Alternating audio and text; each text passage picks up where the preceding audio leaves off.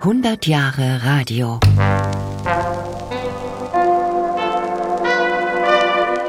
Am Anfang war Werbung. Mit Musik geht alles besser, mit Musik fällt alles leicht. Mit der Geburtsstunde des Rundfunks schlägt auch zugleich die Stunde der Rundfunkwerbung. Denn die erste Rundfunkansage endet mit dem Hinweis: Zur Begleitung wird ein Steinway-Flügel benutzt. Außerdem wird erwähnt, dass man Schallplatten der Firma Vox abspielt. Achtung, Achtung! Hier ist die Sendestelle Berlin. Inserate aus der Luft. Radioreklame. Aus der Reihe Radio macht Geschichte.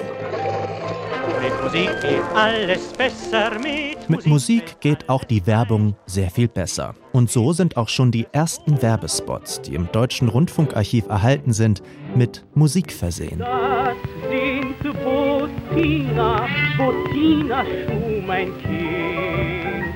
Das sind die Schuhe, die schick und vornehm sind. Wie kommt überhaupt die Werbung ins Radio? Der Rundfunk hat schließlich als hehres Ziel nicht mehr und nicht weniger als die geistige Veredelung der Deutschen. Und so lauten auch die Vorgaben der RRG, der Reichsrundfunkgesellschaft. Unter allen Umständen muss vermieden werden, dass die kulturelle Bedeutung des Rundfunks durch die Ausübung von Reklame beeinträchtigt wird. Die Sorge ist keineswegs unberechtigt. Die Menschen leben zu Anfang des 20. Jahrhunderts in einer brüllenden Reklamehölle. Zumindest in den großen Städten. Bauzäune, Litfaßsäulen, jede freie Fläche ist mit Anschlägen, Inseraten und Plakaten beklebt. Zeitungen und Zeitschriften sind übersät mit Inseraten der Warenwelt. Miederwaren, Abführmittel und tausenderlei mehr. In den 20er Jahren kommt dann noch die blitzend blinkende Leuchtreklame hinzu. Bescheiden ist anfänglich das Aufkommen der Rundfunkwerbung. 1930, inzwischen gibt es schon drei Millionen zahlende Rundfunkhörer, machen die Werbeeinnahmen gerade mal 100.000 Mark aus. Das sind 0,3 Prozent der Gesamteinnahmen. Werbung darf auch nur an Werktagen vormittags gesendet werden. Zielgruppe sind daher in erster Linie Hausfrauen. Ja, ja, Pauline. Zur Möbelheben sollten wir alle gehen, die hübsche Möbel preiswert kaufen wollen. Siehst du, Paul, das ist der einzige Punkt, in dem wir uns immer verstehen. Zum Möbelhiemer gehen wir noch immer richtig. Ja, und ich sehe noch, wie heute das große Lieferauto von Möbelheben in Rungsendorf ankommt. Dass meine schöne Rundfunkküche und das schmucke Speisezimmer anbrachten. Rundfunkküche? Die Radioreklame für Möbelhübner ist schon Anfang 1930 so präsent oder auch penetrant, dass ein Küchenmodell Rundfunkküche genannt wird. Und in der Zeit fing ich dann wieder an zu komponieren. Der Komponist des Liedes Lilly Marleen, Norbert Schulze. Übrigens in erster Linie außer Kabarett Werbung. Und ich war sehr stolz, als mein Möbelhübner Marsch an allen Straßenbahnen in Berlin hing und die Noten zu lesen waren, ohne dass mein Name dabei stand. Ja. Jeder nimmt dich gern zur Braut, wenn du zu ihm sagst recht laut. Komm mit zu Möbelhübner, den jeder Käufer. Norbert Schulze ist auch als Bombenschulze bekannt, da er im Auftrag von Josef Goebbels etliche Propagandalieder komponiert. Aber Propaganda und Werbung sind ja nur zwei Seiten einer Medaille. Und ich bin heute noch stolz, dass mein berühmtester Werbetexter Ja. Frau Elli Heuss-Knapp war. Das ist die Frau von dem Bundespräsidenten. Ja. Das ist ja Die hieß damals bei uns Tante Elli Ja. und ernährte ihren Mann und ihre Familie. Er, er durfte nicht arbeiten damals, Ja. das war ja die Nazizeit. Ja. Ernährte ihn durch ihre Werbetexte. Das ist ja hochinteressant, ja. Und ich bin sehr stolz darauf, dass ich also zu ihren Lieblingskomponisten gehörte. Und die Moral von der Geschichte, das ist ein guter Rat. Vergesset niemals nie wer nicht beim Luft- und Sonnenbad. Nivea vermindert die Gefahr des Sonnenbrandes und hilft zur gleichmäßigen Hautbräunung. Hier hört man sie wahrscheinlich am Ende selbst. Elli Heuss-Knapp, die Frau, die die Radiowerbung revolutioniert. Bis dahin sieht die Werbung im Rundfunk meist so aus, dass Zeitungsinserate einfach verlesen werden, oft in lustigen Reimen und daher Inserate aus der Luft genannt werden. Warte nicht, bis du ergrimmt bist. Nimm Bullrichsalz, wenn du verstimmt bist.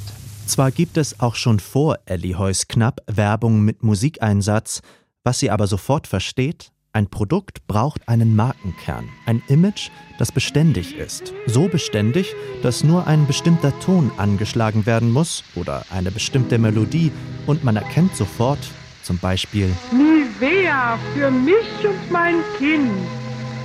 Nivea in Sonne und Wind. Sie schafft auch richtig gehende Ohrwürmer. Werbung, die durch das Ohr geht. Mit Wiebert wird alles gut.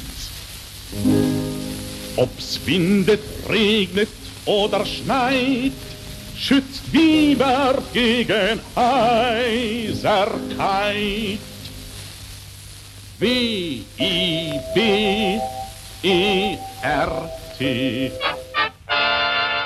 Dass Elli Heus Knapp im Alter von 50 Jahren anfangen würde, Werbejingles zu komponieren, ist ihr nicht gerade in die Wiege gelegt. Denn sie ist ja viel mehr. Berufsschullehrerin, Sozialpolitikerin, Frauenrechtsaktivistin. Frauen werbt und wählt, jede Stimme zählt. Jede Stimme wiegt, Frauenwille siegt. Während des Ersten Weltkriegs gründet sie in Heilbronn die erste private Arbeitsvermittlung für Frauen. Ihr Buch Bürgerkunde und Volkswirtschaftslehre für Frauen ist ein Standardwerk in der Berufsausbildung bis eben 1933. Ihr Mann, der spätere Bundespräsident Theodor Heuss, erhält von den Nazis Berufsverbot und sie findet mit der Rundfunkwerbung eine politisch unverfängliche Betätigung. Wobei Jetzt ist Inge so braun wie Fatih. Diesen Satz für eine Nivea-Werbung streicht sie lieber. Könnte ja missverstanden werden. Erstaunlich ist die Länge der Reklame. Wo heute ein Spot nur Sekunden dauert, hat man hier noch Minuten. Einträglich ist die Werbung auf alle Fälle, denn Elli Heus Knapp kann davon sogar in Berlin ein Haus für die Familie kaufen. Und für die deutschen Volksgenossen geht es auch aufwärts. Man kann sich so einiges leisten. Erdal, Erdal, Erdal. Bei Schuhcreme habt ihr leichte Wahl, Erdal. Es ist ganz einfach, aber wichtig. Wasch mit Perwoll, Perwoll. So ist es richtig. Gestörte Ruhe in der Nacht, das wird so schnell nicht gut gemacht. Man spürt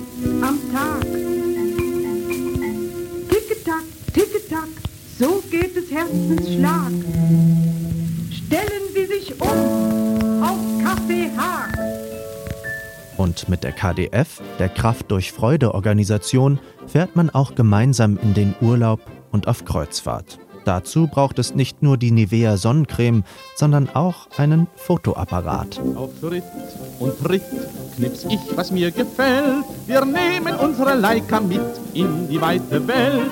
Nach Süd und Nord, der Name Leica fliegt. Ihr Ruhm erklingt von Ort zu Ort. Leica siegt. Aber schon 1936 wird Produktwerbung im NS-Rundfunk untersagt. Und Elli Heus Knapp muss notgedrungen ganz anderes bewerben.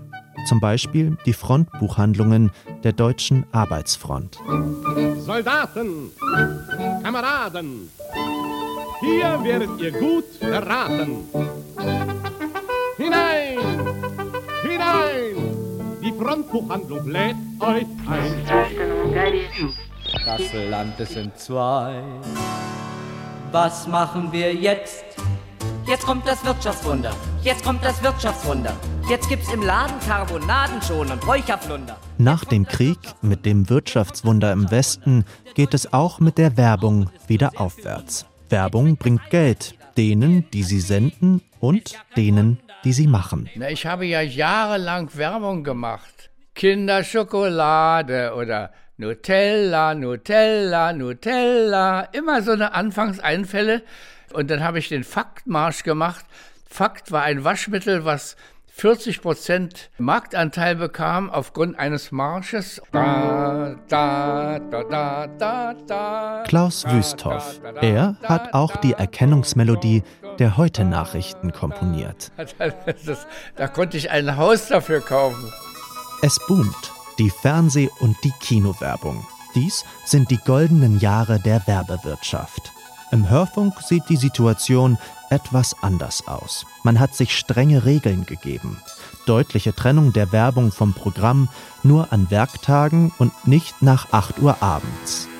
In der britischen Zone wird der NWDR, der Nordwestdeutsche Rundfunk, nach dem Vorbild der BBC gegründet und dies heißt striktes Werbeverbot. Auch nachdem aus dem NWDR, der WDR und der NDR hervorgehen, halten die beiden Sendeanstalten noch lange bis in die 80er Jahre an dem Werbeverbot fest. Und wie war es mit der Werbung eigentlich im Rundfunk der DDR? Gibt es sozialistische Reklame? Ich will Ihnen ganz offen gestehen, vor ein paar Jahren hätte ich selbst nicht recht gewusst, wie ich auf diese Frage antworten soll. Ottfried Arnold vom Rundfunk der DDR 1965. Nach einer kurzen Phase der Liberalisierung zieht die SED die Zügel wieder an.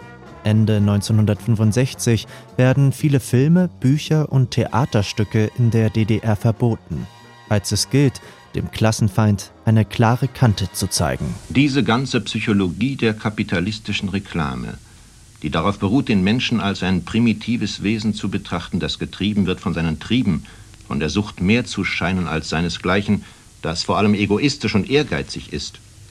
Diese ganze Primitivpsychologie ist natürlich für uns unbrauchbar. Wir sehen den Menschen als ein denkendes und urteilendes Wesen, als ein soziales Wesen. Im Hörfunk der DDR gibt es keine Werbung. Im Fernsehen anfangs ja, aber die beliebten 1000 Teletipps werden 1975 eingestellt, da die Kluft zwischen Werbung und sozialistischer Mangelwirtschaft immer offensichtlicher wird. Als die Mauer fällt, trifft der werbefreie staatliche Rundfunk der DDR auf eine kaum noch überschaubare Radiolandschaft im Westen. Formatradio. Radiosender, die sich jeweils auf eine ganz bestimmte Hörer- und damit Werbegruppe stürzen und ausschließlich für diese Programm machen. Für Kinder, Christen, Klassik, Rock, Schlager und Jazzfans, für die Fans der 70er, 80er und 90er Jahre der neuesten Hits. Und dazu gibt es noch unzählige Lokalsender, die jeweils nur in einem kleinen, überschaubaren Landkreis senden ob Bad Tölz oder Unna und, und, und.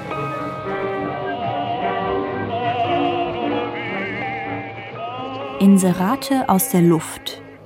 Radioreklame von Thomas Fitzel. Für Radio macht Geschichte.